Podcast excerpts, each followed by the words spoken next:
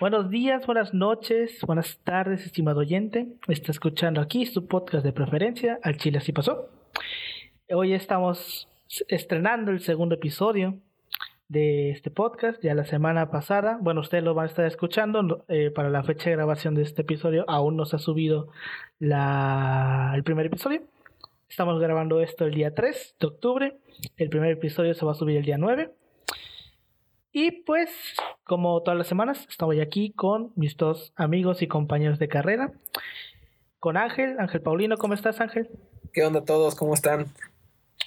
Excelente, muy bien, muy bien. Y con mi compañero y amigo de carrera, Yoshitaka López. ¿Cómo estás, Yoshi? Todo bien, Alberto, todo bien. Aquí con problemas técnicos y la tormenta casi nos mata, pero aquí sobreviviendo. Ahí nadando en el estacionamiento de, de Harvard. ¿Sí viste la, el, la, la- lo- el video que subieron? No, güey, ¿está muy culero? Sí, güey, o sea, el estacionamiento. Es que es un estacionamiento de esos que están hundidos. Ujú. Está, Ajá. está boca abajo su estacionamiento, creo, ¿no? Sí, Sí. o sea, está debajo de, de la plaza. Y está lleno Sí, de agua. está. Virga, güey. Lleno, lleno, lleno, Así- lleno al grado que el agua llega al Así techo, es. güey. Es que ya se. Es que.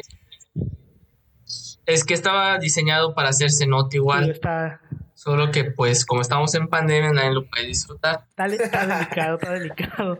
Yo te- Bueno. te, creí, güey. Dije, neta, esa madre va a ser cenote. Y yo así de, ¿qué pedo? Güey, Eso es básicamente un cenote, güey. Bueno, ahorita ya es un Ahorita cenote. es un cenote. Antes era un estacionamiento. No, es juego. No, o sea, ya sé, ya Es un cenote. que es juego. No, yo sí pensé que era cenote, güey. Es un cenote, pero sin la licenciatura de manches. Un cenote para los dioses de la mala arquitectura, el mal Ah, diseño de, de estructuras. Bueno, pues, ¿les parece si empezamos el podcast de esta semana? Sí, adelante, adelante, adelante. Simón, Simón. A darle.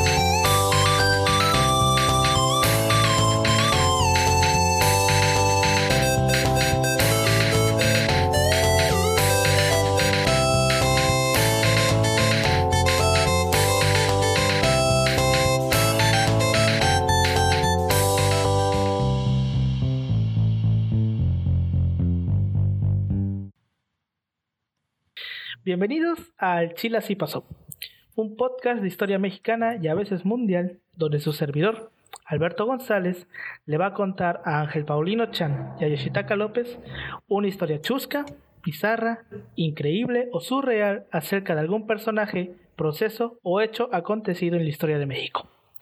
El día de hoy les vamos a contar una historia muy mexicana, y una de esas historias donde, de- donde pues, simplemente y llanamente nos denotamos el valemadrismo mexicano y nuestra imperante necesidad de hacer trampa para poder lograr nuestros objetivos. Como dice la frase, el que no tranza no avanza. Hijo de tu puta madre. Corría el año de 1988. Carlos Salinas de Gortari llegaba a la presidencia tras unas elecciones cuestionadas. La Ciudad de México apenas se reconstruía del temblor de 1985. Las personas se informaban en 24 horas con el gran Jacobo Zabludovsky y la gente quedaba maravillada con la, incondici- la incondicional interpretada por el Sol de México, Luis Miguel. En ese año, Uf, ya sabes, güey, la incondicional. De los tiempos de Paulino. Qué culo, Yoshi.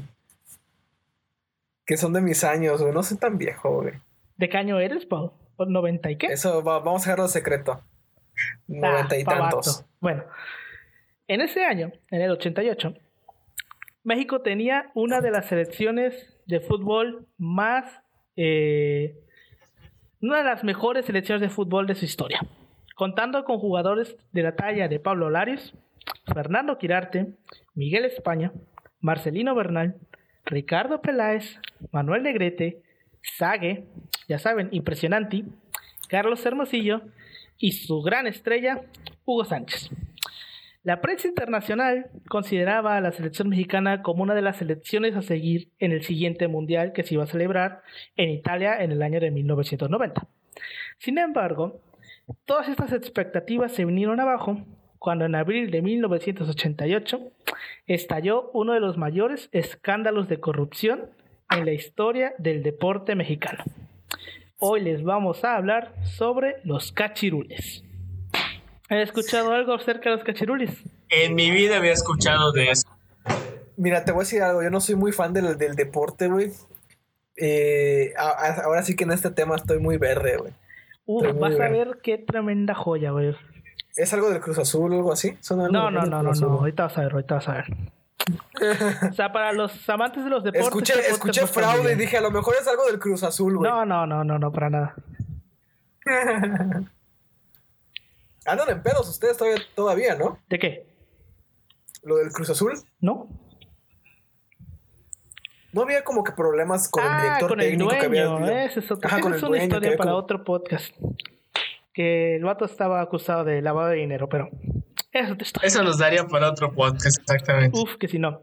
Bueno, primero vamos a empezar hablando de, de dónde viene el nombre. Uf, porque México. Exacto, Ajá, porque México. ¿De dónde viene el nombre? El nombre de los cachirules tiene dos posibles. mm, dos posibles orígenes.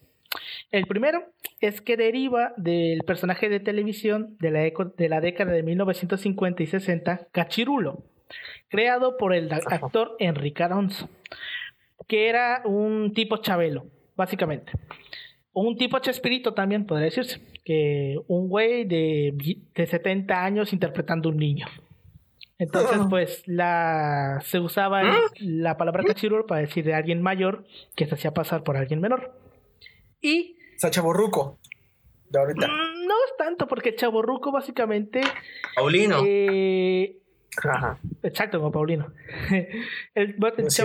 básicamente no se hace pasar por un menor, sino que él cree que sigue siendo menor cuando ya no lo es. Ah, ok. O sea, creo que eso podría ser la- una pequeña diferencia entre un cachirul y un chavorruco. Bueno, y el otro origen viene igual Bueno, bueno. a cachirulo, pero este se solía usar a principios del siglo XX para todo re- para todo todo remedio o parche de mala calidad en la ropa. Con el tiempo, el término cachirul se empezó a usar para todo aquello que fuese de dudosa calidad, o sea, como chafa o así. Pero a este tiempo se decía cachirul. Entonces, en el fútbol, esta palabra se empezó a usar en los llanos, en las categorías amateurs, para emplearlos en los jugadores que, sin ser parte de la plantilla registrada en el equipo, eran alineados para completar el mismo y evitar con ello la derrota por default, porque sabemos que en el fútbol necesitas siete, mínimo siete jugadores para poder jugar el partido. Esta práctica obviamente implicaba engañar al árbitro, ya que alineaba a un jugador empleando el registro de otro, provocando con ello un cachirulo. Con el, ter- con el tiempo, el término cachirulo en México pasó a usarse para mencionar a alguien o algo que está en lugar de otro. Entonces, ahí vemos que Como un usurpador, ¿no? Exacto. Entonces, ya sabiendo de qué va la palabra, ya podemos empezar con cuál la historia que, ay, güey, está para decir por qué. ¿Por qué? ¿Por qué México? ¿Por qué? Bueno, nuestra historia comienza en 1987, cuando la selección mayor disputó el torneo preolímpico para clasificarse a los Juegos Olímpicos de Seúl, que se iban a realizar en 1988. En ese entonces, este torneo era disputado por la selección absoluta, es decir, la selección mayor. Hoy en día este torneo lo juega la selección sub-23, pero fue hasta el 92 que se empezó a jugar con la selección sub-23. En este tiempo todavía la jugaba la mayor. Por otra parte, la selección, la selección sub-20 se preparaba para participar en el doceavo torneo juvenil de la CONCACAF, el cual se iba a celebrar en Guatemala durante el mes de abril de 1988. Dicho torneo, como su nombre indica, era disputado por selecciones sub-20, es decir, conformadas por jugadores de menos de 20 años.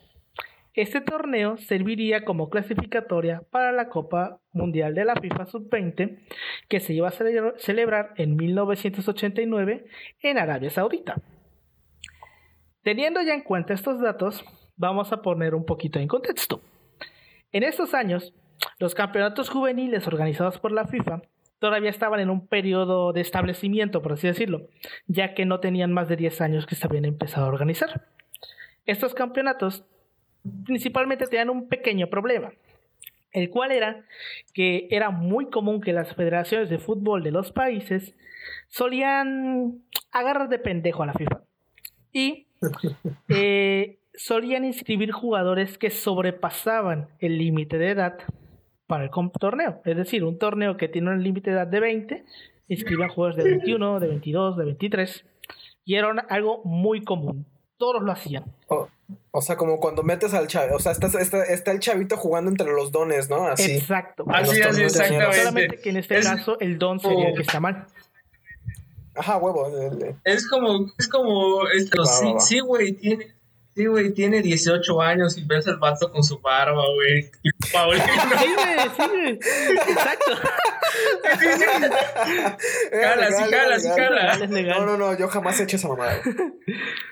Eso está mal. Sería, sería algo así como Luis entre no, Luis, si estás escuchando esto, saludos y un abrazo. Sí, güey. Tiene... un abrazo. Un abrazo a Luis. Un abrazo, Luis. Obviamente, este, estas prácticas hicieron enojar al máximo organismo del fútbol mundial. Porque pues básicamente lo estaban agarrando de pendejo, güey. O sea, nos están agarrando de pendejos, siempre nos están sirviendo jugadores mayores. Y fue así que el 3 de enero de 1988, la FIFA eh, emitió un comunicado donde advertían a todas las federaciones afiliadas a la FIFA que dejaran de mamadas, que dejaran de mamadas y dejarán de engañar a la, FIFA con respecto a las edades de los jugadores que iban a participar en torneos juveniles, ya que pues, como estaba diciendo, era una práctica muy común y pues ya estaban hasta la madre de que los les estuvieran viendo la cara. Entonces, a la selección mexicana le tocó eh, jugar en ese torneo contra la selección de Bermuda, a la que venció por 4 a 1, a Cuba, a la que, a la que le ganó por 2 a 0, las Antillas neerlandesas, que creo que ya no existe, es un país que ya no existe, a las que machacó por un 7 a 0, y finalmente contra Canadá, con la que empató 2 a 2. Con estos resultados, México se clasificó a la segunda ronda, en donde de nueva cuenta venció a Cuba por 2 a 1, para posteriormente perder 3 a 0 frente a Costa Rica y ganarle a Estados Unidos 2 a 1 y quedar en segundo de grupo del cuadrangular final para clasificar al Mundial de la categoría del próximo año. En, en esa selección que jugó este torneo, actualmente de todos los, creo que eran 21 jugadores, solamente se, se recuerda a dos jugadores, que fueron los dos jugadores que se llegaron a establecer, que es Sergio, Sergio Almaguer y José Antonio Noriega, o el Tato Noriega como se le conoce. Ahí se les va a dejar unas fotos en, en las redes sociales para que puedan ver quién es. ¿Para quién? Para general. Para que complementar el tema. Síganos en nuestras redes sociales. A, arroba si pasó podcast en todas las redes sociales. Este, estos jugadores jugaban para el Puebla, eh, Sergio Maguer, y para los Pumas del UNAM, el Tato Noriega. Los demás miembros de esa selección, pues se perdieron en el tiempo, siguieron jugando, pero no destacaron tanto. Algunos pasaron por equipos de segunda división, algunos dejaron de jugar básicamente. Y pues esto es algo que sigue pasando hasta el día de hoy. Para las personas que siguen el fútbol, sabemos que normalmente las selecciones sub-17, que por ejemplo tenemos los, las, los ejemplos de las dos selecciones campeonas del mundo, la del 2005 y la del 2011. El 2005 solamente sigue en así en primera, creo que solamente es Héctor Moreno, Giovanni Dos Santos, Carlos Vela, Héctor Moreno y Aldrete. Y Adrián Aldrete. De los 21, solamente 5 siguen jugando, güey. Y de la del 2011 ni se diga, güey. Creo que solamente es Fierro. Y ya, güey. Es el, vato, que el vato que jugó con la cabeza vendada. ¿Quién era? Eh, Julio Gómez. Ese güey ya anda jugando en el llano, güey. Nunca, nunca debutó. Sí debutó en primera, pero nunca se afianzó, güey. No manches, qué feo, porque la neta se ve que tenía garra, güey. O sea, yo lo vi jugar y dije, qué huevos de este vato de salir. Güey, eso, eso está muy, fue muy icónico, güey. Hay muchos, hay muchos como problemas por los cuales los jugadores no llegan lejos, güey.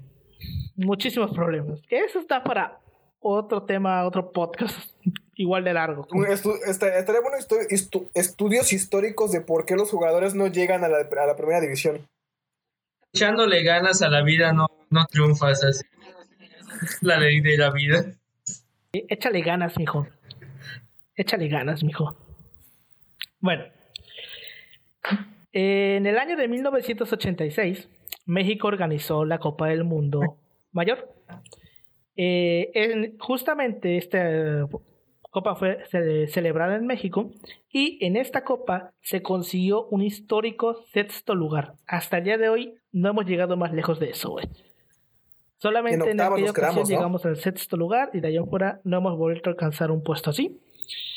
Y eh, en, este, en dicho mundial fue la segunda y última vez que México disputó los cuartos de final de la competición. Entonces, gracias a esto, pues para el siguiente mundial se tenían grandes expectativas para la selección. Y con las, las eliminatorias ya muy cercas, todos los analistas deportivos y aficionados estaban como perras locas, obsesionados con la posibilidad de mejorar la participación histórica del 86. Pero pues el sueño duró poco, digamos, digámoslo así. El 12 de abril de 1988, los periodistas de, Imevisión, que hoy es TV Azteca, Antonio Moreno y Alfredo Ruiz, publicaron una columna en el diario Ovaciones, donde revelaron una irregularidad en las edades de los integrantes de la selección sub-20 que participó en las eliminatorias para el Mundial de la categoría. Antonio Moreno eh, declaró años después, cito, la columna tenía que ver sobre una alteración de papeles. ¿Qué, qué crees? Se lo está diciendo al, al entrevistador. ¿Qué, ¿Qué crees? Mucha gente me decía, es que tú descubriste y armaste esto, pero no fue así. Salvó esa columna y una vez y una vez que encaré a Rafael del Castillo en una conferencia de prensa, Rafael del Castillo era presidente de la Federación Mexicana de Fútbol. Ahorita vamos a ver quién era este hombre. Que encaré a Rafael del Castillo en una conferencia de prensa le dije, doctor, doctor, de la columna que publiqué, ¿tiene algo que decir? Y me dijo, no, no, no, no, no, no voy a hablar de eso. Tú quieres sacar aquí otras cosas y no voy a hablar de eso. Esa fue mi participación. Está básicamente estabas viendo que el vato que hace la columna solamente la publicó y adiós. Ajá, o sea, no, no, pensó que fuera a llegar tan, tan lejos. Pero recordemos que fueron dos. Ahorita vamos a ver al otro. Dijo, ¿qué es lo peor que pasar? ¿Qué es lo peor que podría pasar? Y pues mira lo que pasó. O sea, son los azares del destino. Básicamente, eh, eso fue lo que pasó. Básicamente pensaron, ¿qué es lo peor que podría pasar? Ahorita vas a ver qué pasó. Bueno, por otra parte, el que siguió con la, adelante con la investigación fue Alfredo Ruiz, que en una entrevista en el 2020 para conmemorar los 30 años de este suceso, declaró, en un partido entre Pumas y Monterrey, observando el equipo de Monterrey, apareció este muchacho al que le decían el Shaggy, se llamaba Gerardo Jiménez, y nos llamó la atención, porque él y otros jugadores habían estado en las selecciones juveniles, pero no tenían la edad para estar en las selecciones juveniles. Moreno y Ruiz descubrieron estas irregularidades al revisar en un anuario publicado por la misma Federación Mexicana de Fútbol, eh, que fue publicado la edición de 1986 y 1987, y pues estos dos hombres se pusieron a comparar el anuario con la lista de jugadores participantes en las eliminatorias. Y pues se dieron cuenta que había cuatro jugadores que no tenían la edad correcta y que por, que por supuesto estaban rebajadas para que pudieran competir en ese clasificatorio de menos de 20 años. En un principio, nadie le hizo caso a la investigación y el tema pasó desapercibido, ya que el entonces presidente de la Federación Mexicana de Fútbol, Rafael Castillo Ruiz, eh, logró después de, mucho, de muchos intentos, sepultar la noticia y que no se hablara de ello. Es que en México, güey, el, el, el, fútbol es casi religión. Sí, o sea, es, casi prácticamente religión, güey. O sea, meterte con el fútbol es como meterte con la Virgen, Y güey. ahorita vas a ver Ah, qué fue lo que pasó, güey. Bueno, o sea, ve la última, ve la última encuesta. O sea, ¿qué le interesa a los mexicanos? 50% fútbol, 48% otras cosas. Entonces estamos viendo de que a fuerza esta cosa. Sí, güey. Como la, la encuesta, ¿te acuerdas? ¿Sí viste lo de la encuesta de le preguntaron qué ¿Encuesta de quieres qué, que regrese primero, el fútbol o las clases? Y ganó el fútbol, güey. Una, una empresa, sí, ahorita en la pandemia hubo un medio salió que salió fútbol. a preguntar de que qué querían A que regresara verga. primero, si el fútbol México. o las clases, güey. Y hubo más gente que votó por el fútbol, güey. Sí, güey, ahí está la imagen en Facebook, güey. Bueno. Eh, obviamente Rafael de Castillo Ruiz logró que la noticia no se difundiera, pero si había algo con lo que Rafael de Castillo Ruiz no contaba, es que dentro de la misma cadena de Imevisión había otro periodista. Y este periodista hoy en día lo conocemos porque normalmente siempre es un dolor de huevos para la federación y para los grandes magnates del fútbol. Este periodista era el director de el, el- el- ¿cómo se llama? El conductor, perdón, de el programa deportivo Deport TV, que hasta el día de hoy se sigue transmitiendo, güey, en TV Azteca. Este periodista se llamaba, se llama, porque sigue vivo, José Ramón Fernández. Ay, el José José Ra- ese va, ese va, fíjate que ese güey es la mamada cuando lo mandaban al mundial. Recuerdo todavía el mundial del dos, eh, en el 2006 Ajá, de Alemania. en TV Azteca. había e- ese personaje y otro que se llamaba el Ajá, el Wiri Wiri Wiri. Que hacían sketches a cada Sí, rato y a cada rato se el tiraban mierda, güey, se peleaban. el se- chinito, güey, el tachinito. Tachinito. El tachinito, Él- no me acuerdo del tachinito. Era, era como José una era como la versión de del- del compayito, güey. Era una botarga amarilla que estaba chinito, güey. Me acuerdo, pero no. Es, ese vato se ve que sí te dice así pendejo Sí, en la güey. cara, güey. O sea, no tiene pelos en la lengua, güey. Y de hecho, en Twitter, si siguen eh, al vato en Twitter, es, lo, es igual, güey. Es, es un No, y desmadre. aparte, Mira, desde si nos que ponemos a hablar de su. mencionaste eso, dije, su ese vato, güey, José El Ramón. vato, en, en Ibevisión, el vato eh, como que instauró una escuela de periodistas y de esa escuela han salido una infinidad de periodistas deportivos que hasta el día de hoy siguen activos, güey. Está... Sigue, es- fue sí, vetado, ¿no? lo- de hecho lo vetaron de TV Azteca, lo sacaron. Sí, o sea, lo, Ah, bueno. lo sacaron uno de los mismos alumnos de, de su escuela, por así decirlo. Escuela entre comillas, porque no era una escuela. Sí, sí, sí. Este, Lo traicionó y hizo que lo sacaran. Pero esa es otra historia. Futuro soy viejo. Uf. Así, eso pasó. Sí, güey. De hecho, sí, porque era un chavito. Bueno, no un chavito. Tenía como sus treinta y cachos años. Eh, te digo, nada más por mencionar periodistas que han salido de esa escuela, güey. Está Orbañanos, Martinoli. Ah, este, ¿Martinoli también? güey, André Marín. eh, ¿Cómo se llama este vato? Ah, no me acuerdo cómo se llama el güey que ahorita es jefe de Televisa Deportes. Francisco Javier Gutiérrez, creo que es Francisco Javier Gutiérrez. Está Enrique Garay, un montón, güey, un montón. No te los, ni te lo imaginas la cantidad. Este, Faitelson, güey. Faitelson, que hoy es su compa de, que hace programas con él. Faitelson es de, eh, fue alumno, por así decirlo, de José Ramón Fernández.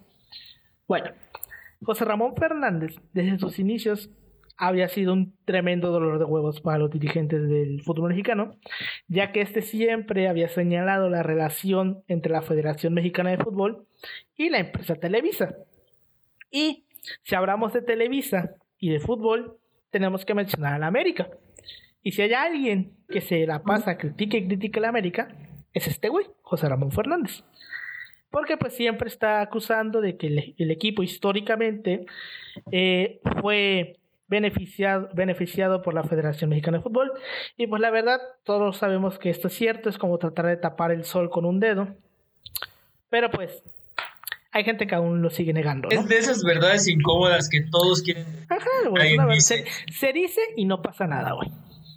Bueno, entonces, José Ramón Fernández le da su apoyo a Moreno y a Ruiz. Y en su programa da a conocer la noticia. Lo cual Fue un desmadre en medios nacionales. La Federación Mexicana de Fútbol, obviamente, salió a desmentir todo. Dijo: No, no mames, no es cierto, estos votos están mintiendo, este, están pendejos, nosotros estamos haciendo las cosas bien. Incluso se dice que el presidente este, Castillo Ruiz, el presidente de la Federación Mexicana de Fútbol, estaba más preocupado por apoyar a su amigo Carlos Salinas de Gortari a ganar la presidencia de la República en ese año, porque estamos hablando de 1988. 88. Sí, el fraude del 88. Tema para otro podcast. Un año muy Pasaron interesante. los días y los medios de comunicación seguían dando seguimiento a la, not- a la noticia.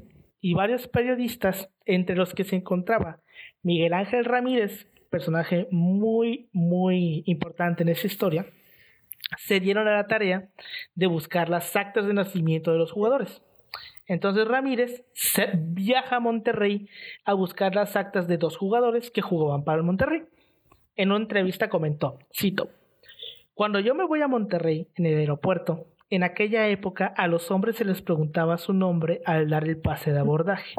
Cuando di el mío, el oficial me pidió que me quedara. Yo me quedé, yo me quedé porque dije, no, pues es un oficial, ¿no? Y me llevó a una oficina. Ahí llamó por teléfono a alguien y, le des- y, le- y el que estaba llamando por teléfono, el oficial le decía, sí, aquí lo tengo, es él. Y después el oficial me dijo, quieren hablar con usted. Tomé el teléfono y el que me hablaba era un investigador privado. Me dijo que él estaba en Monterrey y que sabía que iba para allá. En ese momento me asusté porque no sabía quién era.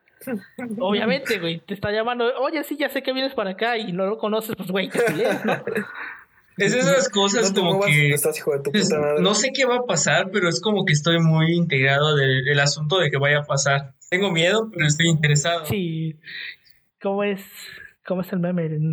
No, no, sé, no sé qué sucederá, pero este, estoy, estoy emocionado. El, el precio de la historia, ¿cómo es el meme, güey? Ah, Eso es. Ay, no me acuerdo. no sé güey. qué sucede, no, que, no sé qué sucederá, pero estoy muy ansioso. Algo así es el meme, güey. Bueno, este, obviamente, como no sabía quién era, me asusté. Pero luego me dijo que era amigo de Héctor Huerta y que había trabajado con él. Héctor Huerta creo que también es de escuela de José Ramón Fernández. Eso me tranquilizó, ya que Héctor Huerta es un gran amigo mío. Hasta ahí termina la cita. Al llegar a Monterrey, junto al investigador privado, fueron a entrevistarse con Gerardo Jiménez Cantú y José de la Fuente Guzmán, quienes eran dos sospechosos de haber alterado sus, sus actas, ¿no? Eh, al entrevistarse con Gerardo Jiménez, que era el que le decían el Shaggy, le preguntaron por sus documentos. Y el vato les dio una dirección falsa, güey. Les dijo, ah, sí, vayan a esta dirección. Y era una dirección falsa. Entonces los dos vatos fueron y pues no encontraron nada. Entonces lo que hicieron fue que se fueron a la iglesia de la colonia a checar en el archivo. No la manches, güey. Güey, son investigadores. Entonces, eh, fueron a la iglesia de la colonia para obtener un documento que confirmara su verdadera edad. Güey, puede ser este el acta de bautismo, Acta de la de bautismo. la primera comunión, cualquiera de esos documentos trae la fecha. Ramírez contó Porque la iglesia podrá hacer todo, pero tiene un... Sí, Buen un muy buen archivo. Bueno, Ramírez contó, cito, al llegar a la iglesia, la señora que estaba ahí no nos quería atender, ya que era muy tarde, llegaron como a las 3 de la mañana, güey. Y Ah, que no dijo mames. que sí, sí, güey, llegaron a las 3 de la mañana. Y dijo que si no traíamos los datos exactos, no nos iba a dar la información. Y nos dijo, yo quiero hablar con el cura. Si no hablo con el cura, tendrá que buscarla usted. Le dijo la señora a Ramírez. A lo que yo le pregunté, ¿por qué? Y me respondió, yo voy a ser madrina de bodas de este muchacho y no voy a permitir que no sea católico. Así que le dimos el año y fue por el cura. Hoy puedo decir que he levantado curas a las 3 de la mañana solo para buscar un documento. A la madre. Sí, o sea, el vato se iba a casar Héroe. justamente para su mala fortuna. Es, eso, es, eso es pensar como, como, eso sí es como que decir, planificar las cosas, o sea, es como decir, necesito un documento. Dice, ¿qué se le puede coger? Sí, el güey. pecado, el pecado siempre ayuda. Esas anécdotas que puedes En la contar peda, en, en- de en la peda. peda. Bueno, así fue como el 28 de abril de 1988, tan solo cinco días después de la publicación de ovaciones de la columna, el diario La Jornada publicó, eh, espérame, ya me perdí, publicó en una nota que José Luis Mata, delantero de esa selección, rebasaba el límite de edad por cuatro años. Ese mismo día, en el programa A la misma hora, conducido por José Ramón Fernández, dio a conocer otras dos actas, las de Gerardo Jiménez y José de la Fuente, las cuales revelaron que ambos jugadores pasaban el límite por dos años. Y como cereza del pastel, al día siguiente, de nueva cuenta, La Jornada publicó otra acta de nacimiento donde esta vez el jugador implicado era Aure- Aure- Aurelio Li- Rivera. Perdón por esa mala pronunciación. Eh, y esta acta mostraba que Rivera sobrepasaba el límite de edad por siete años. Ay, no más, estaba, años, estaba jugando contra años, güey, ya. Se Estamos hablando de que el vato tenía mínimo Versus. 27 a 26 años, güey. Ahora, estamos hablando de gente de 27 años de aquella Sí, época. O sea, por ejemplo, yo, yo veo las fotos de mis papás y fuera de pedo, a mi edad se veían ya grandes, Sí, o sea, ya se veían grandecillos, güey. O sea, entonces imagínate, güey, que ¿cómo no te das cuenta que estás jugando contra un señor, güey? Sobre todo en ese Sí, momento. güey. O sea, ¿cómo, ¿cómo no te ibas a dar cuenta de que no tenía Es como, más? es- es- esto es como la selección de historia jugando contra europeos. O sea, ¿sabes cómo va a estar este Horrible, resultado? Uno O sea, esto termina sí lo sabes. No sé quién fue, güey. No, güey. El vato ya prácticamente tiene hijos, Sí, tiene y tú estás jugando contra el, mo- el- el señor, güey. Bueno, el mismo Rivera declaró en entrevistas ya posteriores que, de- que todos los jugadores de aquella selección, menos el Chema Ruiz y Tato Noriega, eran mayores de los 20 años permitidos. Sin embargo, estas declaraciones nunca fueron confirmadas. O sea, el vato lo dijo, pero realmente no se sabe si lo que estaba diciendo era verdad o nada más lo estaba diciendo por decirlo y ganarse unos pesitos con la nota.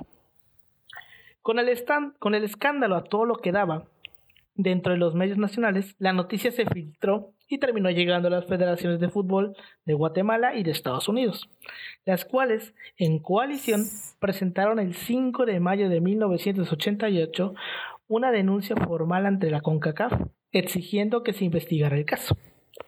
Dicha investigación fue realizada por el salvadoreño José Ramón Flores, quien confirmó rápidamente la falsedad, la falsedad de las edades presentadas por la Federación Mexicana de Fútbol.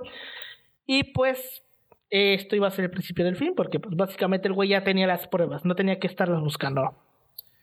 Como resultado de esta investigación, inicialmente la CONCACAF determinó que las edades de los que, que las edades de cuatro jugadores mencionados por Moreno y Ruiz eran efectivamente falsas, por lo que el 19 de mayo de 1988 se dictó, se dictó sentencia.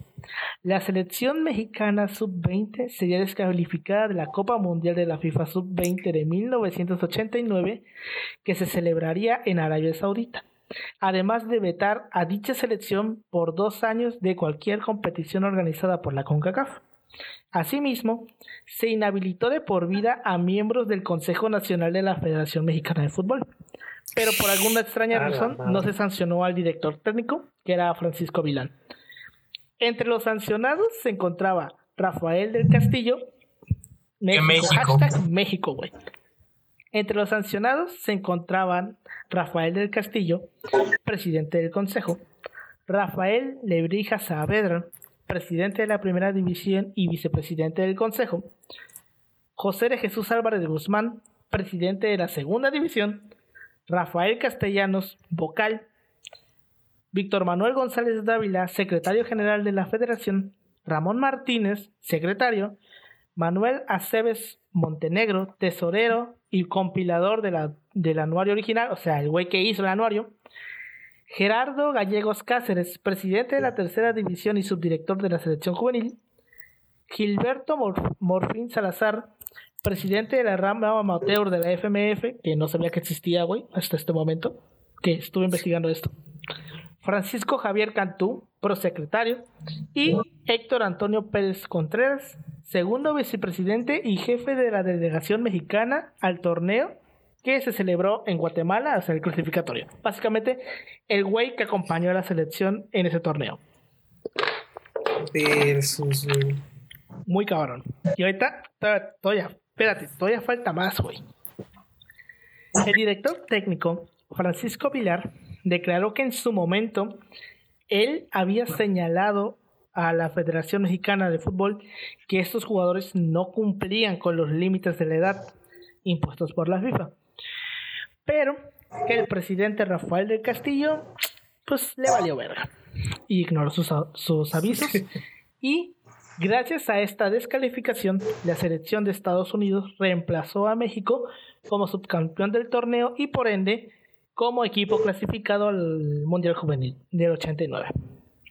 Ante la sanción de la CONCACAF, Rafael del Castillo comentó en una entrevista, o sea, cuando le entrevistaron de, güey, ¿qué pasó?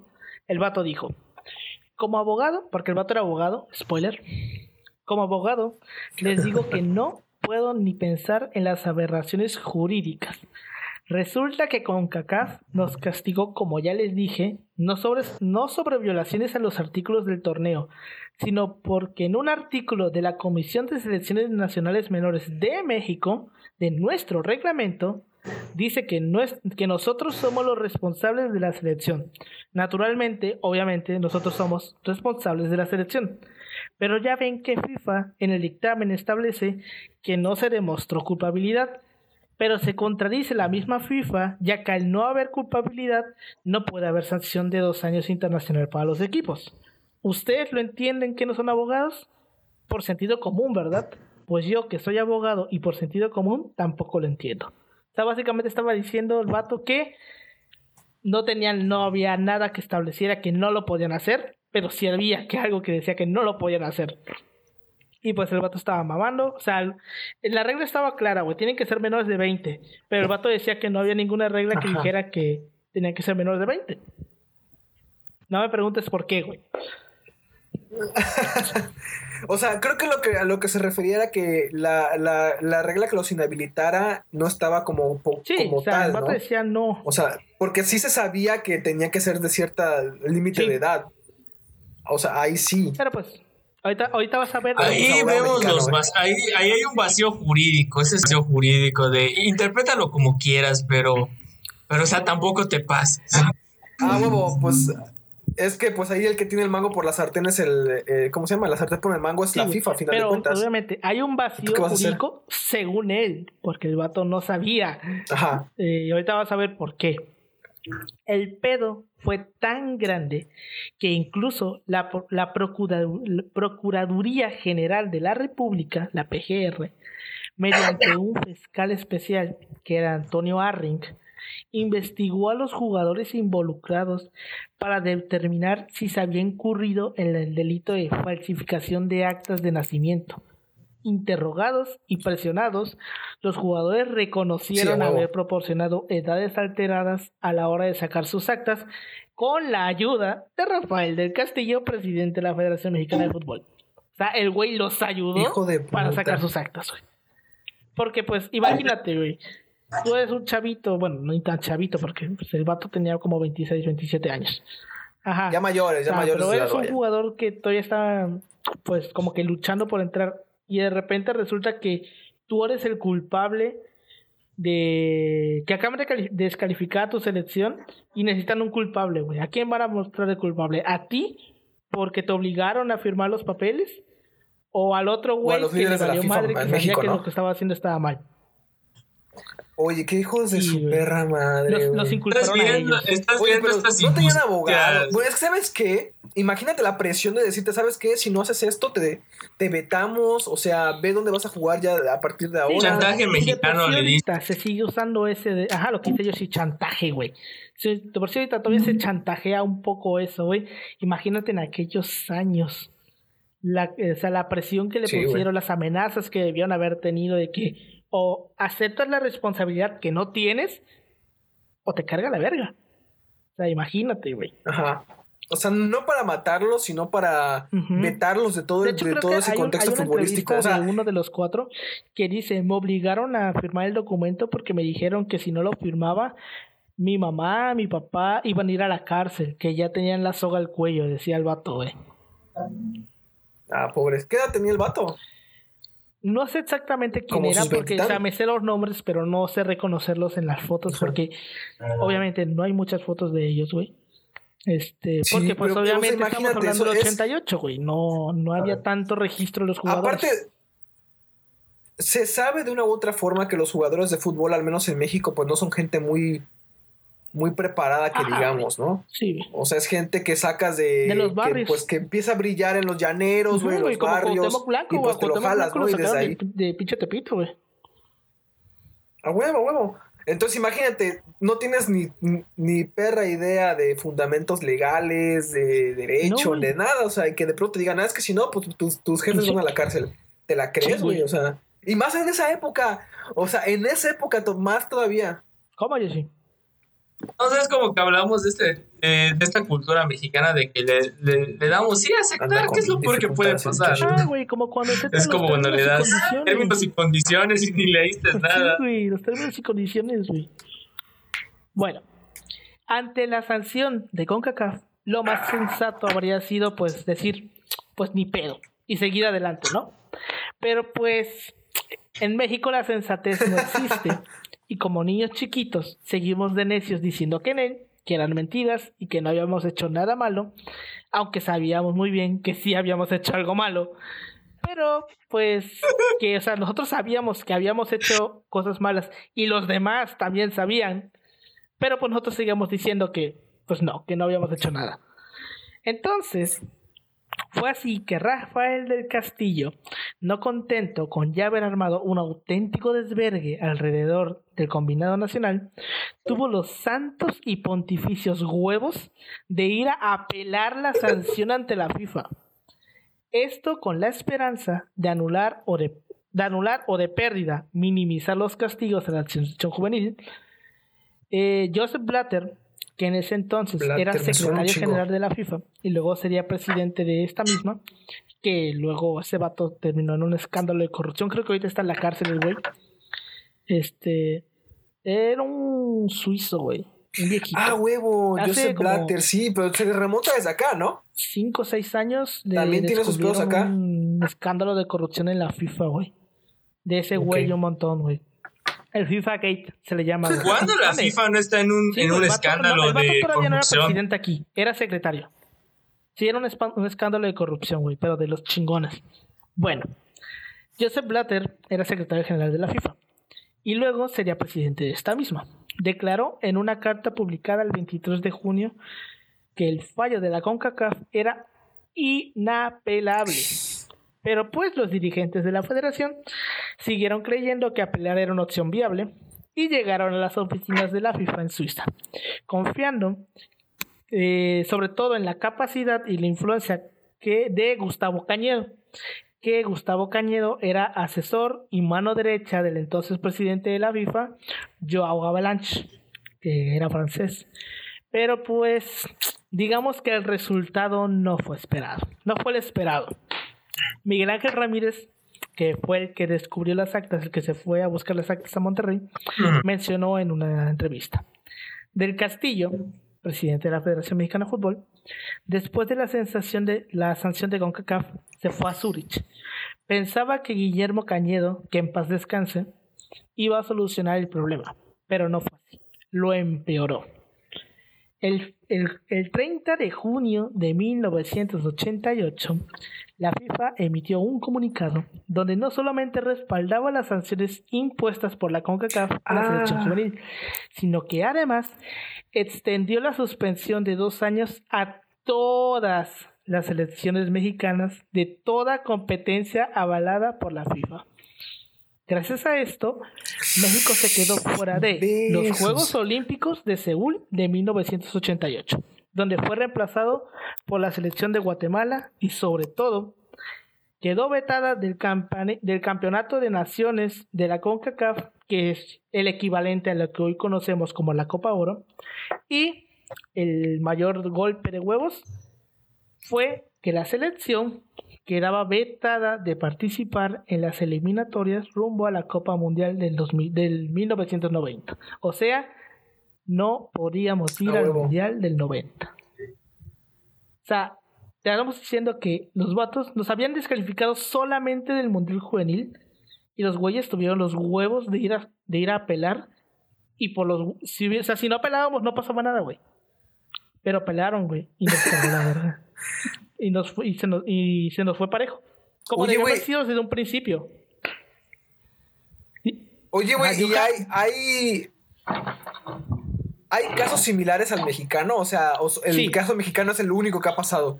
No, no, no, no, hay varios casos. Por ejemplo, de hecho, al año siguiente, en el 89, eh, la selección de Nigeria también tuvo pedos con esto. Porque, pues, güey, o sea, para los que ven un poquito de fútbol, Nigeria domina normalmente los campeonatos juveniles. Pero mucha gente siempre está acusándolos de que usan cachirules. Y es algo normal en Nigeria, porque de hecho hace rato estaba leyendo que en Nigeria, por aproximadamente 50 dólares, te puedes cambiar el nombre y la fecha de nacimiento, güey. A la madre, neta. Porque pues eh, es Nigeria, güey. O sea, no hay, no hay, Bueno, no es es Estado de Derecho, no hay, que tampoco es como que no O sea, de tampoco es como ¿no? que México Pero pues no, no hay tanta vigilancia. Ajá.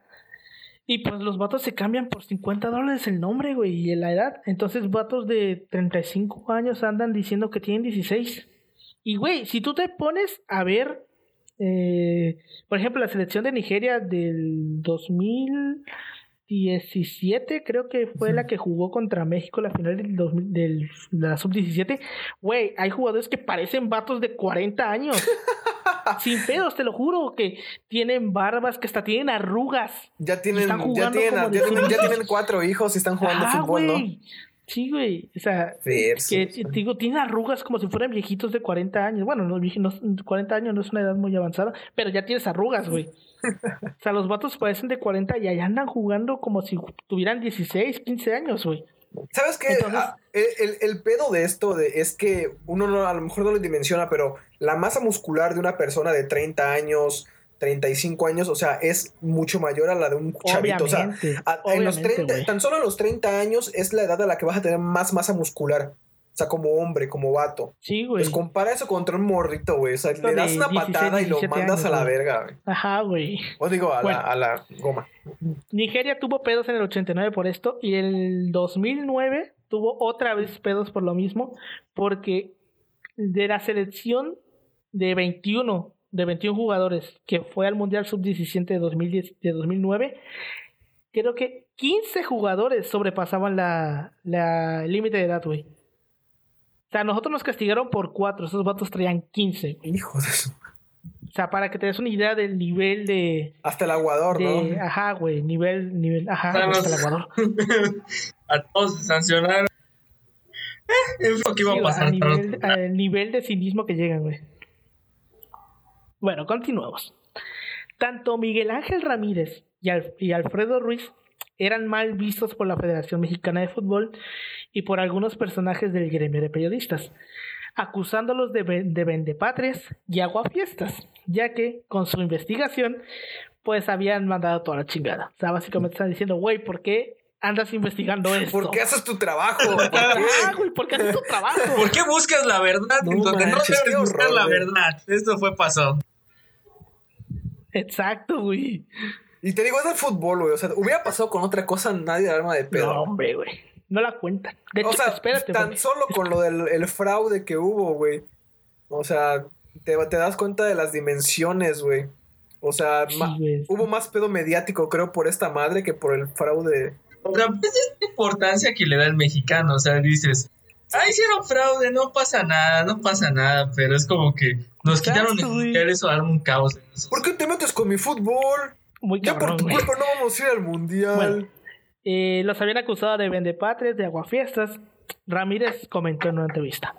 Mi jefe me dijo, la verdad que te apoyaron, porque aquí, a la redacción del diario, llegaron cartas del secretario de gobernación, del secretario de la defensa, del de Relaciones Exteriores. Y al final llegaron unos abogados del PRI y se pararon aquí y nos dijeron, ya párenle, es mucho lo que están haciendo.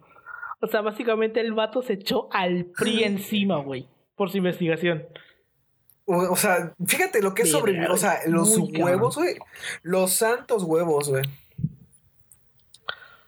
Para, para echarte, a, echarte al PRI a medio mundo, güey. Mi este el respeto, güey. Respeto. Para echarte al PRI del 88, güey. Sí, güey. Para ser periodista aquí necesitas huevos. Oye, y ahorita estás viendo que hay, hay periodistas que dicen, no tenemos libertad de expresión. Pliego petitorio de que ayuda, en México la libertad de expresión no está en peligro. No sabes lo que es 40 intelectuales mexicanos. O sea, es como que este aspecto que hay que ver. Mientras dicen que no hay libertad de expresión, güey. expresión, güey, pero están diciendo de expresión una joya. Bueno, por su parte, los cuatro jugadores cachirules pues siguieron su carrera. Vamos a ver qué pasó con los cuatro. José de la Fuente, que tenía 22 años al momento de jugar el torneo clasificatorio, había debutado en la temporada 86-87 con los Rayados de Monterrey. No jugaba mucho, pero en el 87-88 repuntó y jugó 20 partidos. Después del escándalo, nunca pudo afianzarse y regresó a las categorías inferiores del club hasta que finalmente se quedó sin equipo. Actualmente no se sabe nada de él. Vende tacos aquí en, en la esquina, no manches. Como Cabañas, güey. Cabañas terminó horrorosamente su carrera después de que le dieron el balazo en la cabeza. terminó de panadero, güey. O sea, es como que es como. Es, esa parte es como si ahorraste dinero, pues inicio mi negocio, igual es el problema. Es que, ¿sabes qué es el pedo también con los futbolistas? Que esos vatos gastan a lo, a lo bestia, güey. O sea, es de que hay dinero, va a ser dinero para siempre. O sea, huevo. vamos a quemar dinero para cubrirme del frío con una chimenea. no, pero este, con el caso de Cabañas no fue que el vato se gastara su dinero, sino que en lo que el vato estaba en recuperación. Sí, todos los gastos. La esposa se divorció, güey. Ay, no manches, qué feo se divorció y la esposa se quedó la gran mayoría del dinero, Y por eso el vato terminó de panadero. Malditas mujeres. No manches. Oye, qué feo. ¿Qué, habrá sido la esposa, güey? Vale. ¿Qué habrá sido de la esposa, güey? No lo sé, güey. Ah, eso de lo del divorcio eh, te lo estoy diciendo de memoria. No sé si realmente pasó, ah. pero tengo el vago recuerdo de que así había pasado y por eso el vato terminó de panadero, porque la esposa se llevó casi todo el dinero. Sigamos. Aurelio Rivera que era el capitán y el güey que tenía los siete años de más. Fue el que tuvo la carrera más larga de los cuatro. Debutó en la temporada 86-87 y se ganó un lugar en el equipo titular del Tampico Madero. Luego del escándalo, se fue a la ocho veces gloriosa máquina cementera de la Cruz Azul. no tienes vergüenza, güey. No tienes vergüenza, güey. Dato curioso, Alberto. Alberto es. Dato curioso, Alberto es cruzazuleño. Ama el Veracruz. El es el bueno. Le hace al resistol. Ah. Bueno, y se convirtió en titular habitual de la defensa. En el 91 pasó a la Franja del Puebla. Durante la temporada 95-96, a mediados de esta, esta es una historia muy mexicana, atropelló a dos, a dos maratonistas mientras conducía en estado de ebriedad. Fue sentenciado a dos años de cárcel y después de cumplir su condena, regresó como si nada al equipo, güey. Qué horror. En donde siguió jugando hasta el año 2000, cuando se retiró en los Lobos de la UAP. José Luis Mata tenía 22 años al momento de jugar el torneo. Pertenecía al Atlas donde no logró consolidarse gracias a las lesiones y optó por retirarse. Actualmente tampoco se sabe nada de él. Gerardo Jiménez era uno de los jugadores más talentosos de aquella selección. Incluso marcó el gol con el que México se había clasificado al Mundial de Arabia Saudita. El Shaggy, como se le conocía, tuvo su mejor temporada en la 93-94 donde jugó 14 juegos como titular y otros 10 como cambio, y anotó 3 goles. Esa temporada le valió para reforzar al Tampico Madero a la siguiente temporada, pero no se afianzó y se terminó retirando en el año de 1998.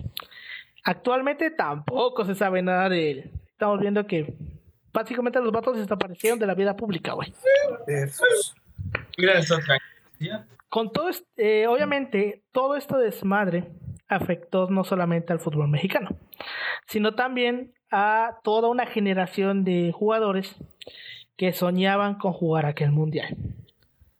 Así fue como el técnico Nacho Treyes, leyenda de la máquina que descanso, se murió este año, güey. Se murió creo que en marzo, abril. Y jugadores destacados como Pablo Larios, que también, que en paz descanse.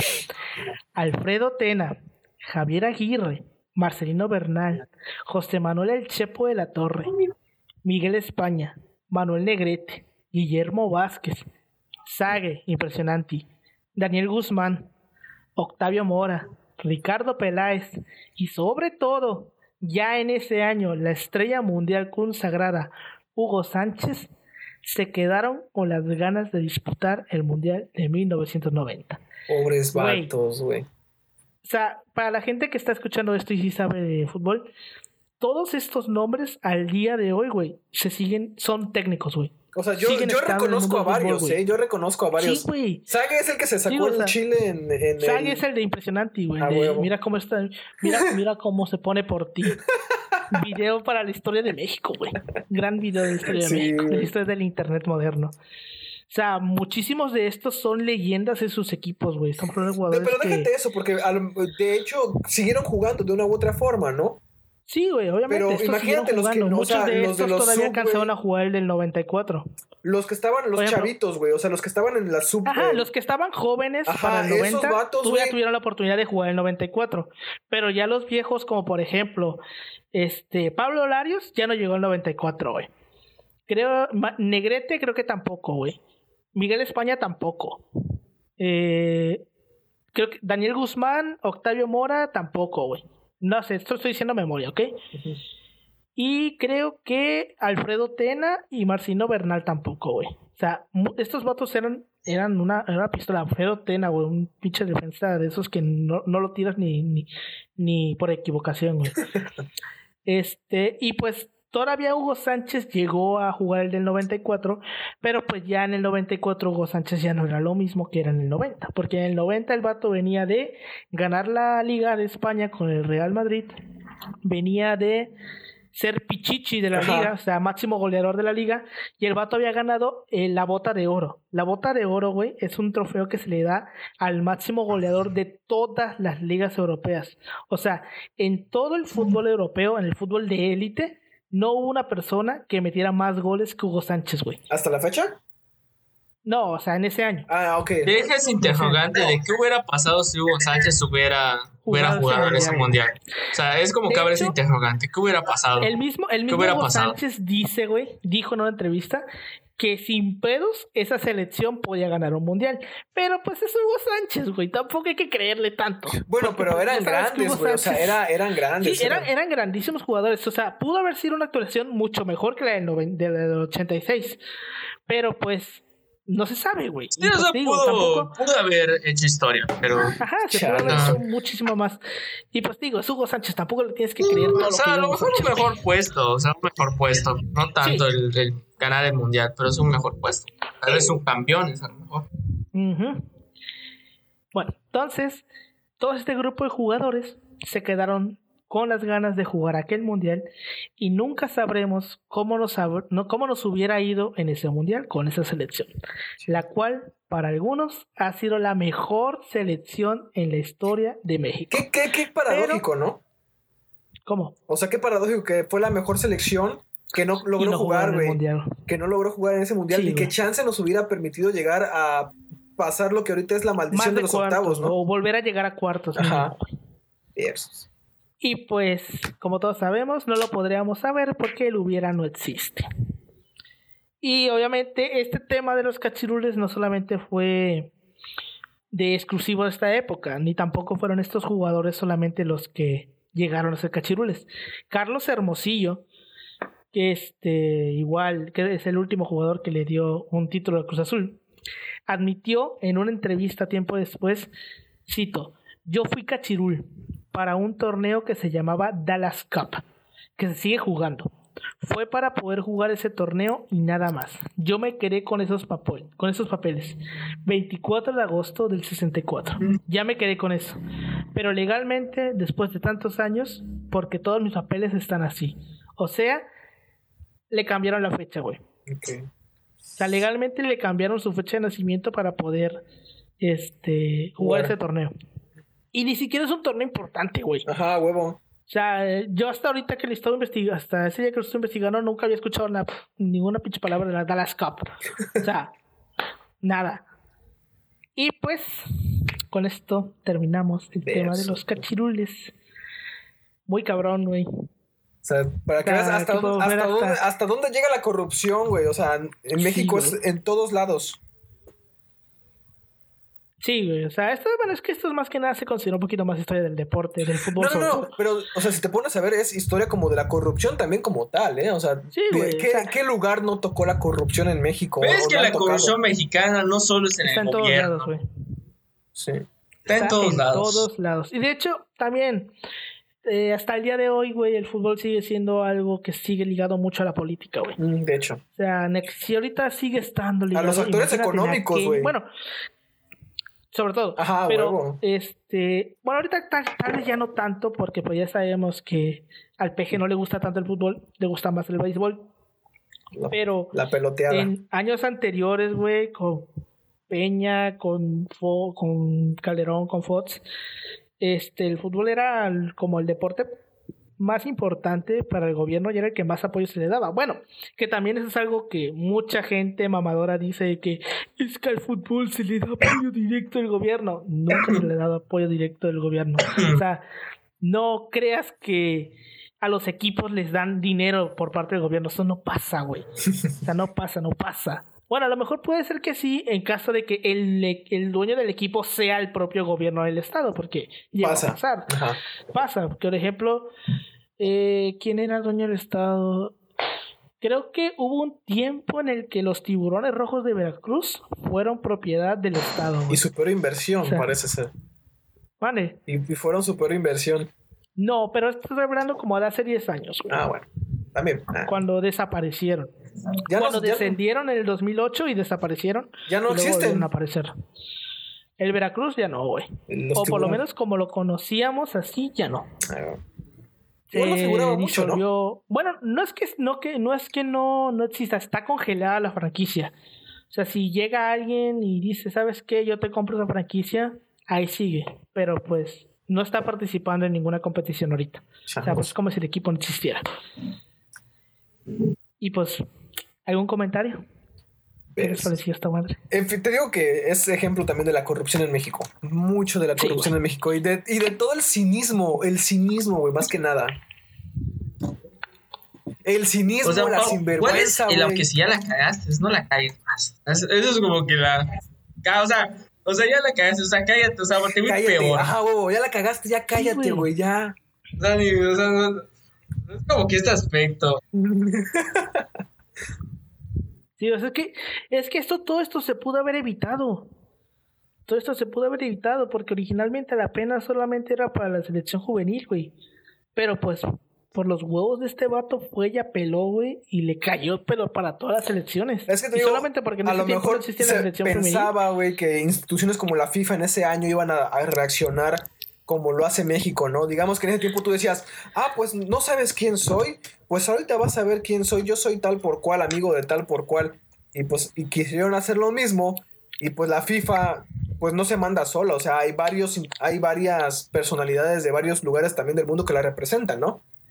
No, y aparte, este, eh, la, como decía el mismo, el mismo vato este Miguel Ángel Ramírez, ellos creían que gracias a la influencia de este güey, que ¿cómo se llama? Guillermo Cañedo, porque Guillermo Cañedo era el, la mano derecha del presidente, güey. Sí, sí, por eso El que dictaba la, la, sentencia era el presidente. Entonces decían, como este vato es amigo del presidente, la vamos a librar. Pero pues... No pasó. Ya vimos que no la libramos.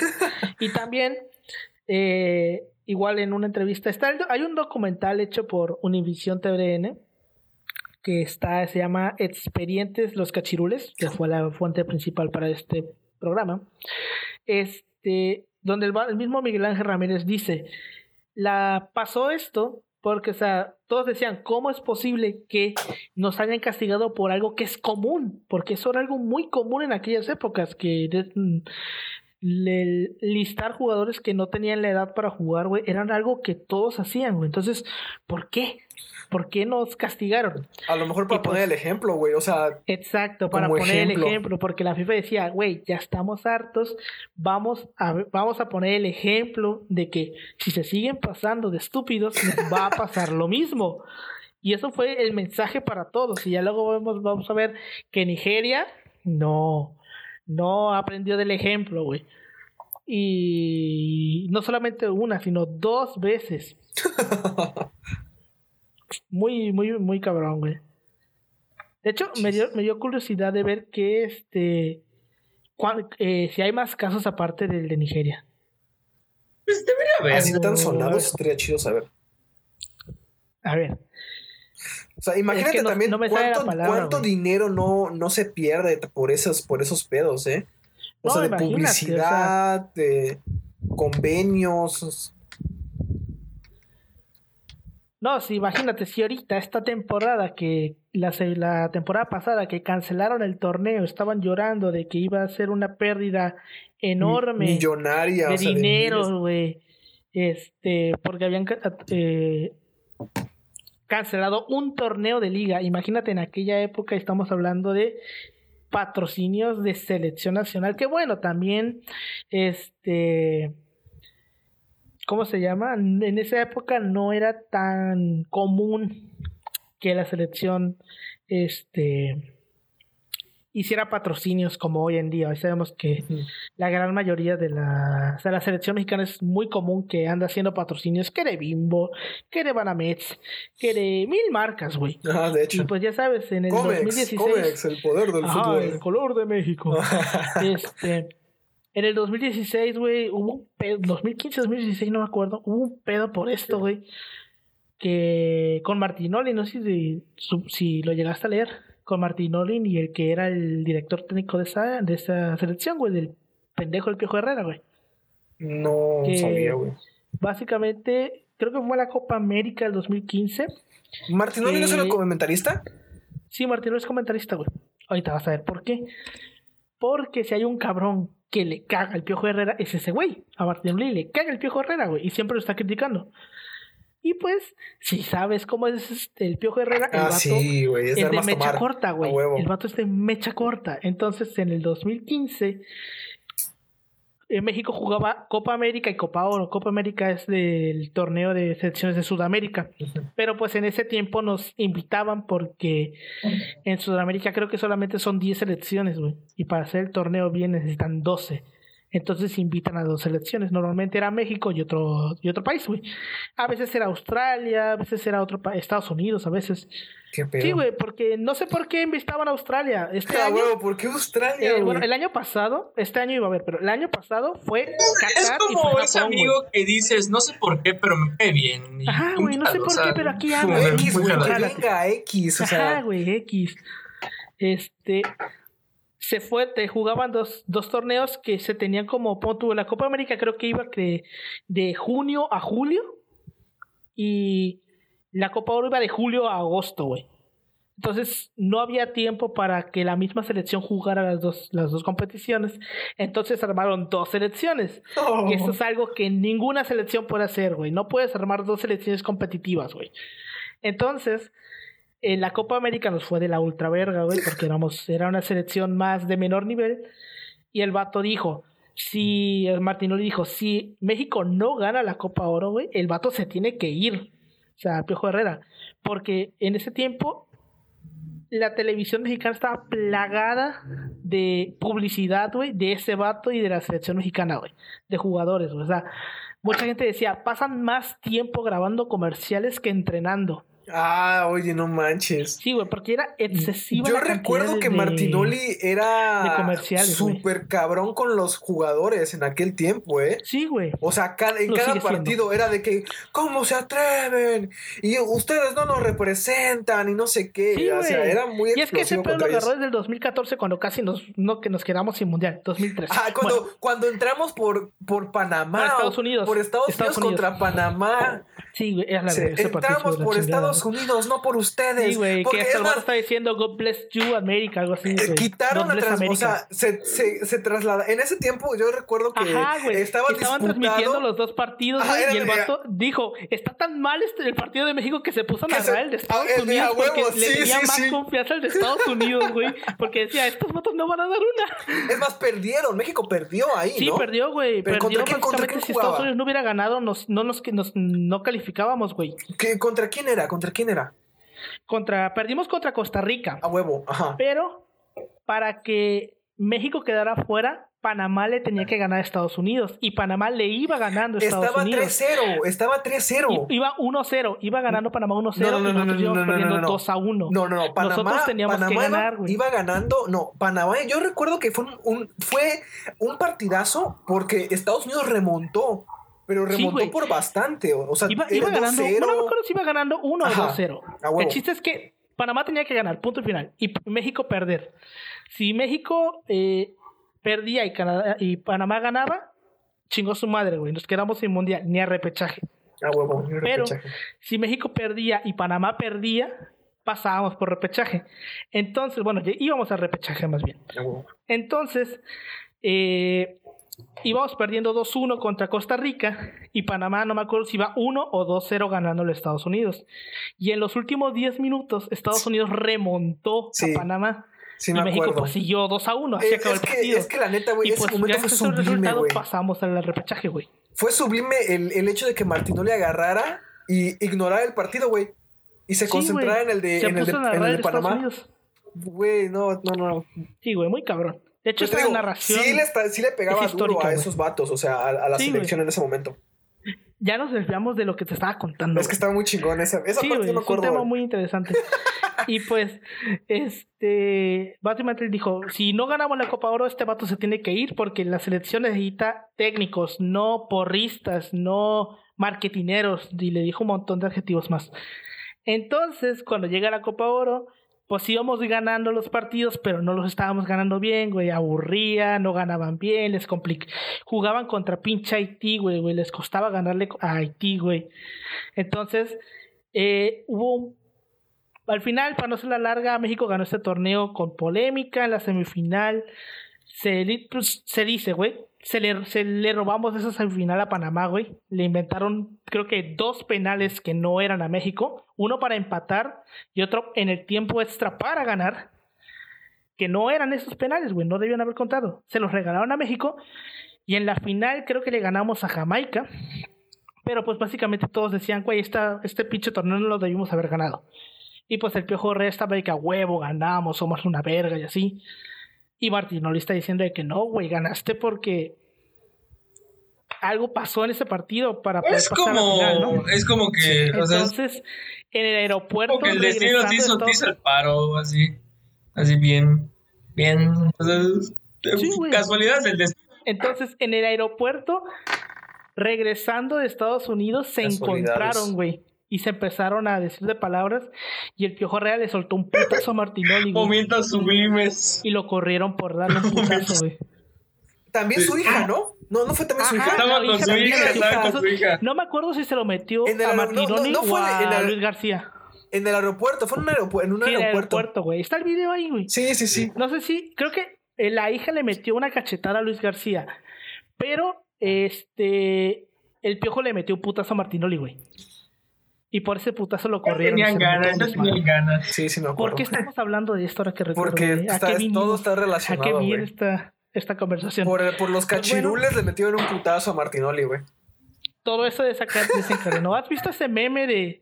de, cuando, es que no me acuerdo cómo, cómo iba el meme. De una acción desencadena otra cosa totalmente diferente.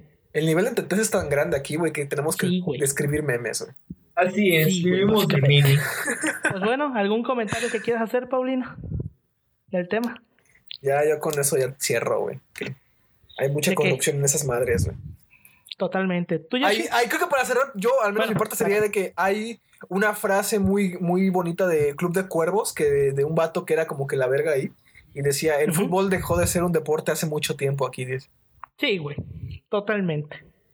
¿Tú, Yoshi, algún comentario acerca de este increíble Pues mira, o sea, es como que este aspecto de que México es una tragicomedia, cada cosa que pasa en su historia.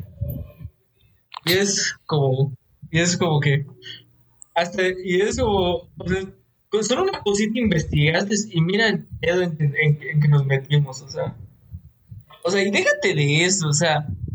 Ya, tienes la dignidad, ya tienes los huevos de decirle, de decirle, no, estás mintiendo y mira cómo nos fue.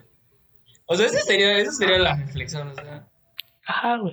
El cinismo que hay en México, o sea, lo dejo. Muy, muy, muy cabrón. Cinismo, güey. Esa es la palabra, cinismo. Pues bueno, con esto llegamos al final de este nuestro querido podcast, de su podcast semanal. Este, este es el segundo episodio.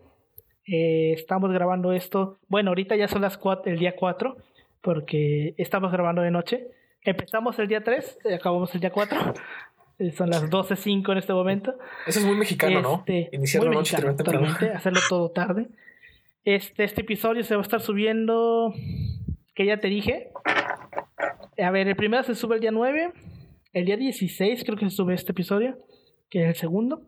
Estamos grabando con dos semanas de antelación para poder tener tiempo, porque pues todos estamos ocupados de vez en cuando y por si alguna semana no podemos grabar, pues ya tenemos un episodio grabado. Este, pues bueno, este es, esperamos que les haya gustado. Puedes seguirnos en arroba así pasó podcast en todas las redes sociales, escucharnos en Spotify, en Apple Podcast, en Google Podcast. Esto no lo dijimos la semana pasada porque no sabíamos ni a dónde lo íbamos a subir. este, ya sabemos. ya sabemos, ya sabemos que en dónde vamos a estar disponibles, lo pueden ver aquí. Ya solucionamos estos problemas.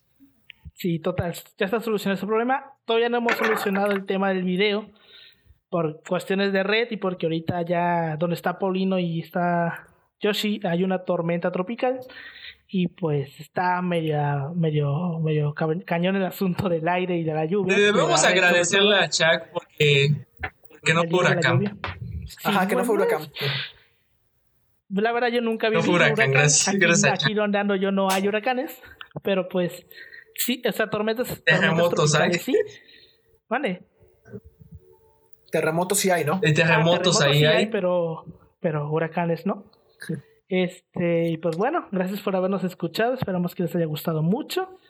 Compártanlo con sus amigos en sus redes sociales. Y denle amor, denle amor. Nos vemos la siguiente semana. Recuerden, si ya les pusieron un castigo, no vayan a reclamar. Sobre todo si saben que ese castigo es merecido, porque puede terminar muy mal. Muchas gracias por habernos escuchado. Gracias.